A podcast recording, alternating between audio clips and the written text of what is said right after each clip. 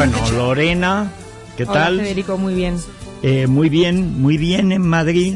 Hombre, un poquito mejor que el mes pasado, porque los datos del paro que conocíamos ayer han sido un poquito mejores. 6.500 desempleados menos en la Comunidad de Madrid. Todavía quedan desempleados, es verdad.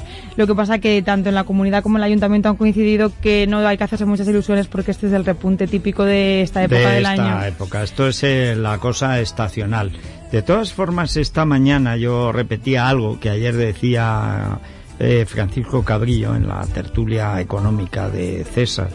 Eh, la única comunidad que está por debajo del 1% de endeudamiento, concretamente el 0,7% de déficit, muy por debajo, digamos, del límite que se establece en Europa, y la que menos paro tiene es Madrid donde están los impuestos más bajos, donde hay menos deuda y es donde hay menos paro. O sea que a lo mejor algunos que están ahora tratando de cuadrar el círculo y acaban de descubrir el Mediterráneo después de seis meses de negar que exista el agua, pues a lo mejor deberían tomar nota. Un Porque poco de ejemplo, sí. bueno, es que a mí me llamó la atención, no sabía yo que estaban en eso, en el 0,7, que bueno, ya si España estuviera en el 0,7, boh, Nos daríamos con un canto en los dientes. desde luego. Ayer hubo también Consejo de Gobierno y se hizo Ignacio González, el vicepresidente de la comunidad, hizo de nuevo el anuncio del área única, que ya parece ser que por fin se va a llevar a cabo, se va a implantar a partir de, a partir de, pues de, de después del verano, más Sí. que nada. También hizo pública la libre elección de médicos, que esto ya sí va a ser eh, posible en octubre. A partir del 15 de octubre, cualquier madrileño podrá elegir su médico de atención primaria, enfermero o pediatra en la Comunidad de Madrid. Y a partir del 1 de diciembre habrá que esperar un poquito más para elegir especialista en cualquier hospital. Y será muy sencillo, lo explicaba así Ignacio González. Se ejercerá mediante una comunicación presentada en el centro de salud donde preste servicios el profesional elegido y en atención especializada los pacientes a los que se les prescriba ir al, al especialista podrán elegir libremente médico de cualquier hospital o centro de especialidades de la red pública de la Comunidad de Madrid de forma directa en el centro sanitario o a través de los mecanismos de cita eh, telemática que están habilitados por la Consejería de Sanidad. Para coordinar todo esto, pues será necesario crear el área única, que no estuviese, que no hubiese tantas áreas sanitarias como había hasta ahora, que eran 11, y luego dentro de esas 11 había otras subáreas, y era muy difícil coordinarlo todo. Para eso se ha creado el área única, que, bueno, que ayudará a que se tomen mejores las decisiones organizativas y, y de recursos. Se basa en una sanidad más accesible, más cercana y más participativa para los madrileños. Se pasa de un modelo de organización territorial a otro de organización funcional. Hay en atención primaria un órgano de dirección único para el área única que será la gerencia de atención primaria, cuyo titular será el director general de atención primaria, del que dependerán tres gerencias adjuntas Bueno, esto es un poco lioso. Sí. Ahora, Ah, lo, lo que... importante es que funcione bien en la práctica. No, y lo más importante es que desde el principio ha generado una oposición brutal de los sindicatos, porque claro, el cambio es tremendo. O sea, de no, más de casi mil liberados, 918, pasan a 100. Exactamente. Liberados de la dura costumbre de trabajar. Sí, a los sindicatos no les ha gustado nada por lo que tú decías, porque va a haber muchos menos liberados sindicales. Es que además la cifra se reduce muchísimo, de, más de 900 a solo 100, 800 liberados sindicales que van a tenerse que poner a trabajar. Ahora están liberados de este servicio a la comunidad y podrán trabajar. De verdad, crear empleos, iniciativas, proyectos, arriesgar su capital. Sí, eh, no, es lo mismo ver las ideas. cosas desde la barrera que Claro, el día a claro, día. claro, venga, ánimo, autónomos. Pues también ayer eh, coleaba la noticia de esta pillada que le han hecho Esperanza Aguirre con un micrófono abierto, en el que ella decía, le decía a Rajoy que había dicho barbaridades sobre la reforma laboral durante una intervención en un congreso de empresa familiar en Madrid. Tomás Gómez, el secretario general de los socialistas madrileños, ha perdido oportunidad para criticar a la presidenta y según él ha dicho que Esperanza Aguirre debería pedir disculpas. Primera vez en mucho tiempo coincido con la presidenta de la Comunidad de Madrid. Ayer lo que dijo fueron barbaridades. Y quedaría en tono de broma si no fuese una cosa tan seria como la que estaba haciendo y la que estaba diciendo. Con la que está cayendo. y que en vez de arrimar el hombro, en vez de poner medidas para luchar todos juntos contra la crisis. Ella lo que le parece más importante es decir barbaridades por a ver si con eso desgasta al gobierno socialista y a ver si con eso consigue algún puntillo electoral. Me parece inmoral. Bueno, algún puntillo no. Le acaba de quitar ocho puntos de a él. Él sigue convencido de que va a ganar, pero yo creo que es algo que solo ve en sus sueños. Ya veremos Pero- a ver cuando vea la realidad. Primero, eso se dice, lo dice Esperanza y se dice en Madrid. ¿Y qué le has dicho? Barbaridades. Que como no trabaje, lo hecho. Que si vuelve tarde a casa, eh, lo mando a un correccional en Rumanía. Barbaridades no es, eh, en fin. Pero vamos, en el caso de la reforma laboral, barbaridades es lo que viene haciendo el Partido Socialista. Pero ¿cómo puede decir este hombre con la que está cayendo? Con la que está cayendo, le dijo Granados a los de la traducción simultánea, sociatas todos, cuando Chávez se ponía el pinganillo para escuchar a Montilla, que primero no ha dicho nada nunca, pero lo poco que se le ha entendido es en español, que es la misma lengua que habla Chávez. Ahí es cuando dijo Granados, con la que está cayendo, ¿qué hacemos aquí? Bueno, pues eso.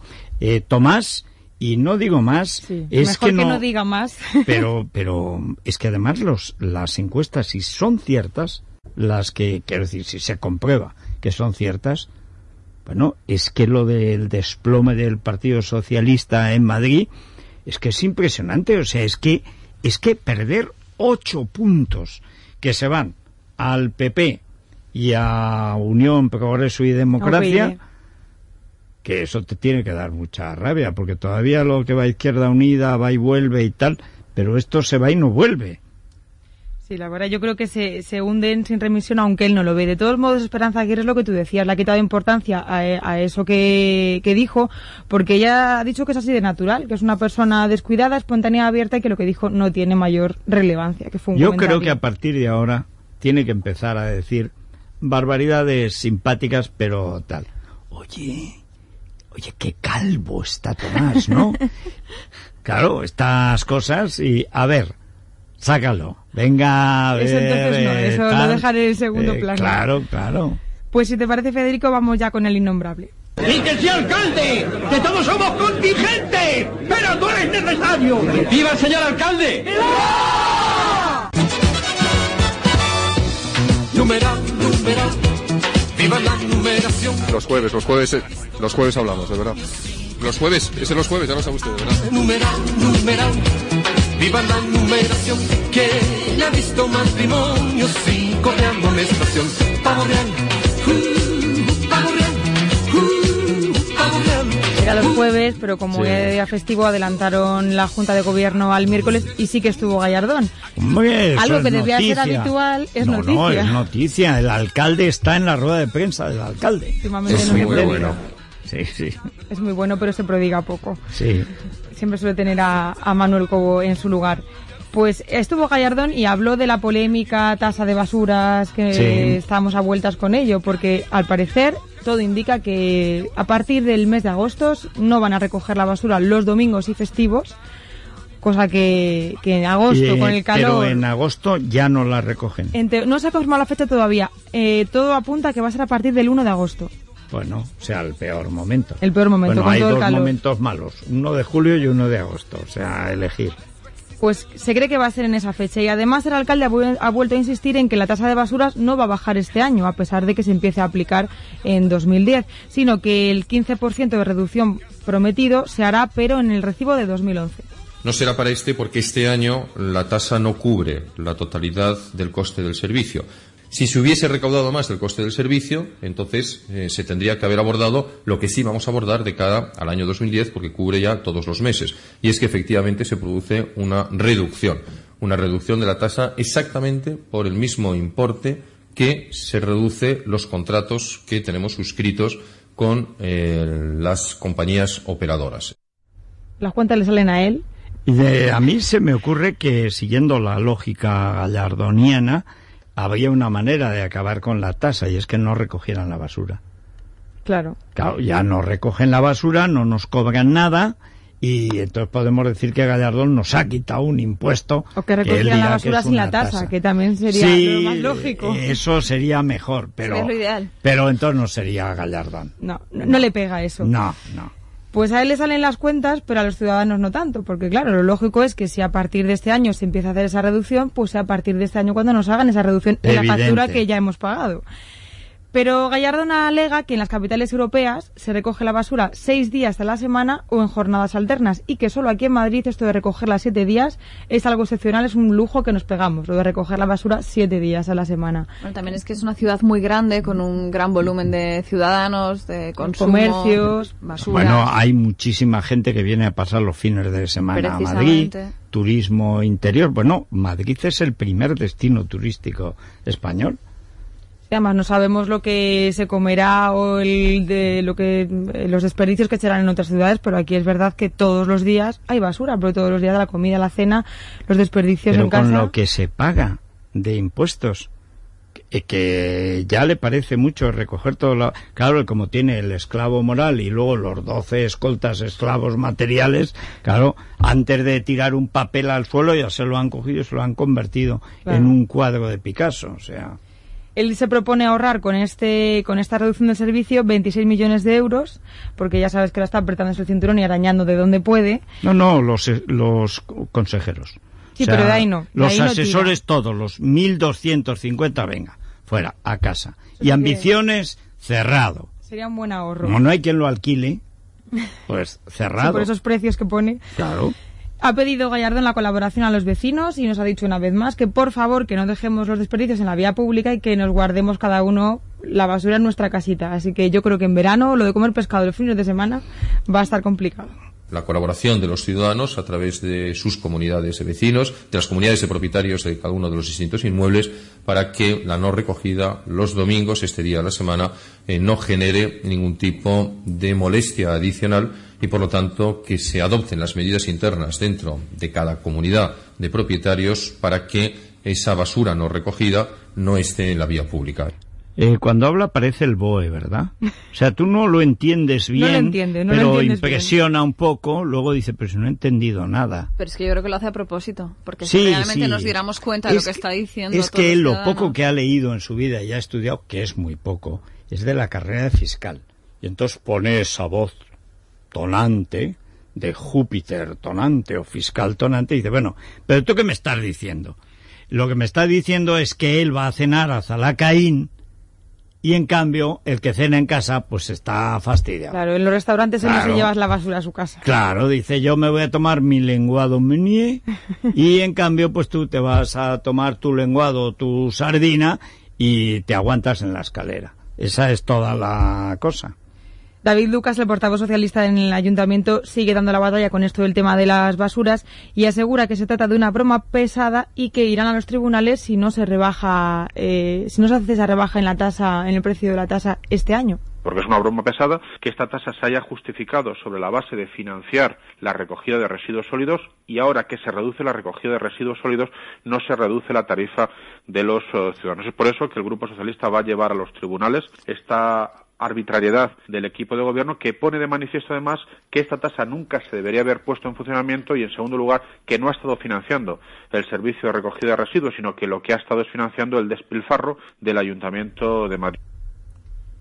Lucas insiste, ya veremos a ver si es verdad que lo llevan a los tribunales, porque yo creo que Gallardón no se va a bajar del burro. este, este es más, vamos, yo no he visto una persona más orgullosa y más despótica.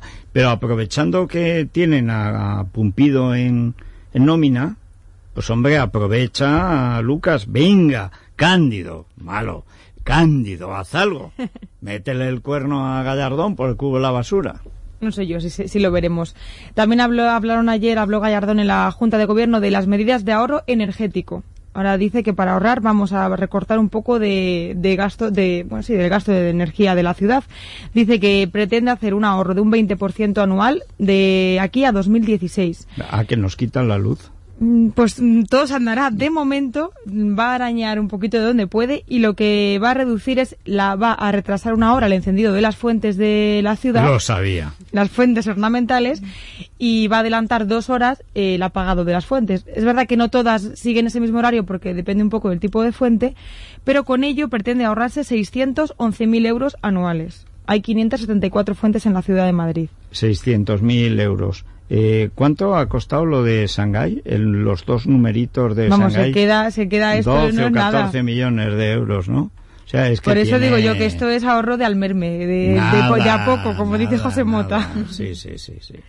Además hay excepciones, igual que pasó con los carteles de publicidad que se indultaron algunos, pues también hay excepciones con la fuente de Cibeles Ah, y la de claro, la Puerta del Sol. está Ah, la tiene que de ver. frente ambiciones, ver. claro, Tiene claro. que asomarse a la ventana y ver esos chorros Claro, fluir. claro, claro. Pues esta mañana cuando venía de día, de día, estaban en muchas calles las farolas encendidas. Mira, y luego ahorramos energía, recortando las horas de las fuentes. Vamos, había una luz a las siete menos cuarto, cosas así, pero varias calles, ¿eh? con todas las farolas encendidas.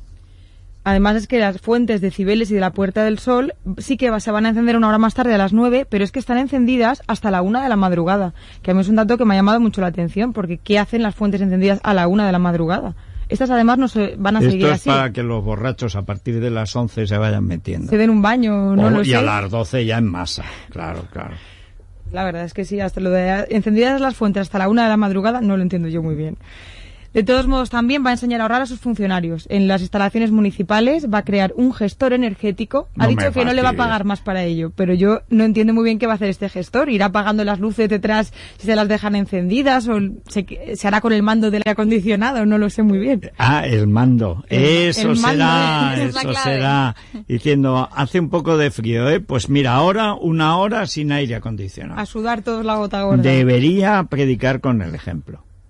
No sé yo si en Cibeles tendrá este gestor energéticos en el Eh, Palacio de él, Cibeles, claro. será él, el bueno, que lleva el el mando. esclavo moral. Sí, sí. Cobo. Así- Manolo, le digo, Manolo, hace frío. Baja. Manolo, Manolo, tengo calor. Pues así explicaba Gallardón eh, esta medida de ahorro energético. Que este mismo año se pone en marcha un plan de buenas prácticas en la gestión energética de los edificios, instalaciones municipales y organismos autónomos, lo que supondrá un ahorro anual de 2,5 millones de euros por año. Dejamos a un lado a Gallardón y seguimos hablando de él, pero no directamente, porque vamos a hablar de un distrito olvidado en Madrid, que es el distrito de la Latina, y sobre todo el mercado de la cebada, ese mercado Sí. centenario que durante mucho tiempo pues eh, ha estado funcionando muy bien. Ahora sigue en activo, pero la verdad es que ha reducido mucho el comercio en esa zona, porque de 400 puestos que había apenas quedan solo 150. Y es que el ayuntamiento hace cuatro años se comprometió a reformar este mercado. No sabemos si esto es bueno o malo, porque teniendo en cuenta lo que ha hecho con el mercado de Barceló, Sí. pero bueno, se comprometió a reformarlo, a mejorarlo y hasta el momento han pasado cuatro años y no se ha hecho absolutamente nada. Pero es que la situación se ha ido degradando poco a poco y cuentan muchos comerciantes que se han visto obligados a cerrar por presiones por parte de, de los concejales y del propio ayuntamiento. Nos lo va a contar Marta González, que es afectada de este mercado de la cebada y que, bueno, pues ella nos escribió un email contándonos lo que ocurría y pidiéndonos ayuda para que por lo menos contásemos lo que están sufriendo estos comerciantes. Marta González, buenas tardes. Hola, buenas tardes. ¿Es verdad que el ayuntamiento se comprometió con el centenar de cooperativistas del mercado de la cebada a reformarlo y de momento no ha hecho nada? Sí, de hecho, en varias ocasiones, en un principio, eh, los propios cooperativistas presentaron varias opciones para, para lo que era la, reforma del edificio y de las instalaciones y el ayuntamiento finalmente decidió que se dejaran de, de presentar y él se hacía cargo de la reforma. El problema está que ahora no hay dinero. No hay dinero y nos vemos olvidados. Además sí que hubo dinero, yo creo, en este mercado para hacer esas instalaciones deportivas, ¿no? Esa piscina que luego... Pero es lo han cerrado, ¿no? La las instalaciones deportivas contiguas están cerradas, ¿no? No, no está cerrado, se ha derribado.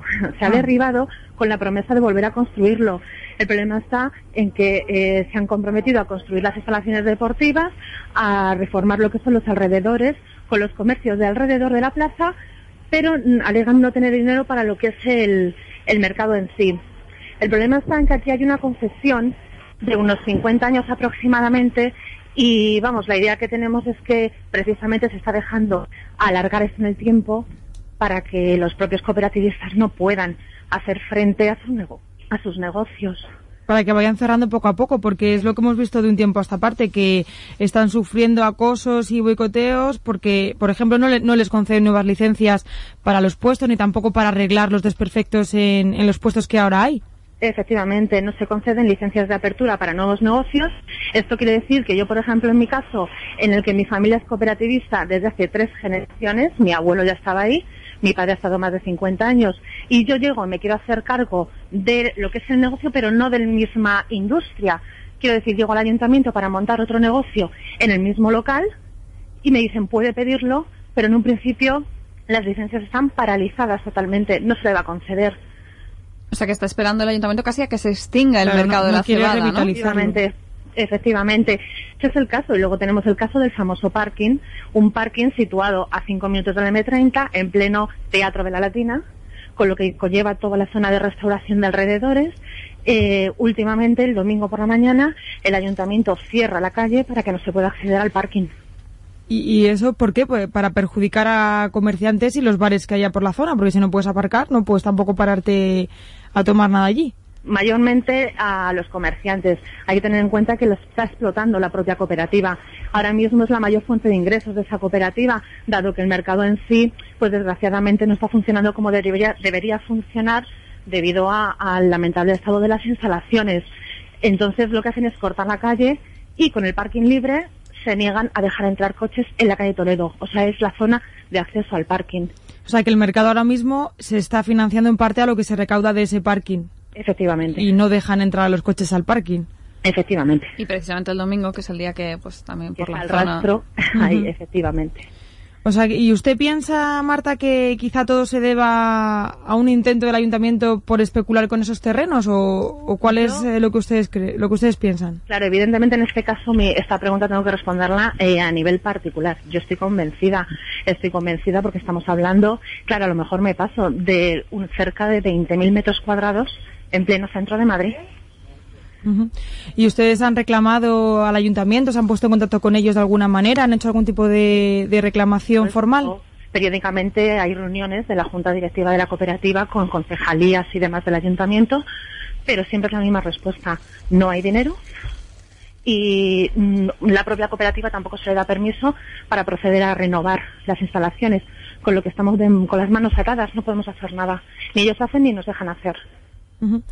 Pues Marta González, muchas gracias por contarnos el caso que os atañe en directo y esperemos que, que hagáis fuerza a los comerciantes para que el ayuntamiento por lo menos permita mm, rehabilitar los puestos que todavía hay y que el mercado no se pierda. De todas formas, sí que me gustaría, y es un segundo, voy a ser muy breve, hacer eh, un llamamiento porque estamos hablando de un mercado que data del siglo XVI. Esto no estamos hablando de un centro comercial que sale de un día para otro. Sí, sin embargo, llama la atención que por esa, en esa zona, en el- la zona de Latina, está el mercado San Miguel, creo que es, que sin embargo ahora mismo es punto de... Efectivamente. Ajá. Claro, al lado de la Plaza Mayor, claro, yo no puedo hablar de lo que es lo que es la gestión del mercado San Miguel porque lo desconozco totalmente, pero vuelvo a insistir, es el mercado más antiguo de Madrid, el mercado de la cebada, desde el siglo XVI. Yo tengo y compañeros y yo igualmente con generaciones enteras, dos, tres generaciones, con el mismo negocio en este mercado. No me parece justo. Esto no es vete al local de enfrente y abre tu negocio. Estamos hablando de muchísimos años. Pues muchas gracias, Marta, por contarnos tu caso. Muy bien, muchas Un gracias. saludo. Bueno, el panorama es horrible. Nos llega una noticia que ahora a la una van a desarrollar nuestros servicios informativos. Es solamente una noticia de última hora, Carmen, que es un ataque, se supone que un atentado en el Palacio de Justicia de Bruselas. Así es, al parecer al menos dos eh, personas habrían fallecido en un ataque contra el Palacio de Justicia de Bruselas y poco más se sabe de esta noticia. No sabemos ni la procedencia del ataque ni tampoco si es mayor el número de fallecidos o de heridos en este ataque, como decimos, al Palacio de Justicia en Bruselas. Es una, una mala noticia para terminar hoy el programa. Pues sí, bueno, las buenas noticias Escasean. no suelen serlo. Alguna vez sí, por ejemplo, nosotros tenemos que decir que mañana estamos en el auditorio eh, Caja 7. Auditorio Caja 7 de Santa Cruz de Tenerife desde las 6 de la mañana en Canarias, las 7 aquí en, en la península. Así que ahí estaremos haciendo el programa, todo es la mañana de Federico Jiménez Los Santos, grupo Risa incluido, que siempre Sí, hay que decirlo. hombre, es la Carmen alegría Jara, Alaska, la Crónica Rosa, Patio de Butacas, de todo, lo mejor de lo mejor de la casa. Tú estás, Carbonell. Yo estaré, yo estaré. Pues entonces. Con más razón. Claro. Bueno, pues, eh, pues eso, pues hasta mañana en Tenerife. En Tenerife nos vemos.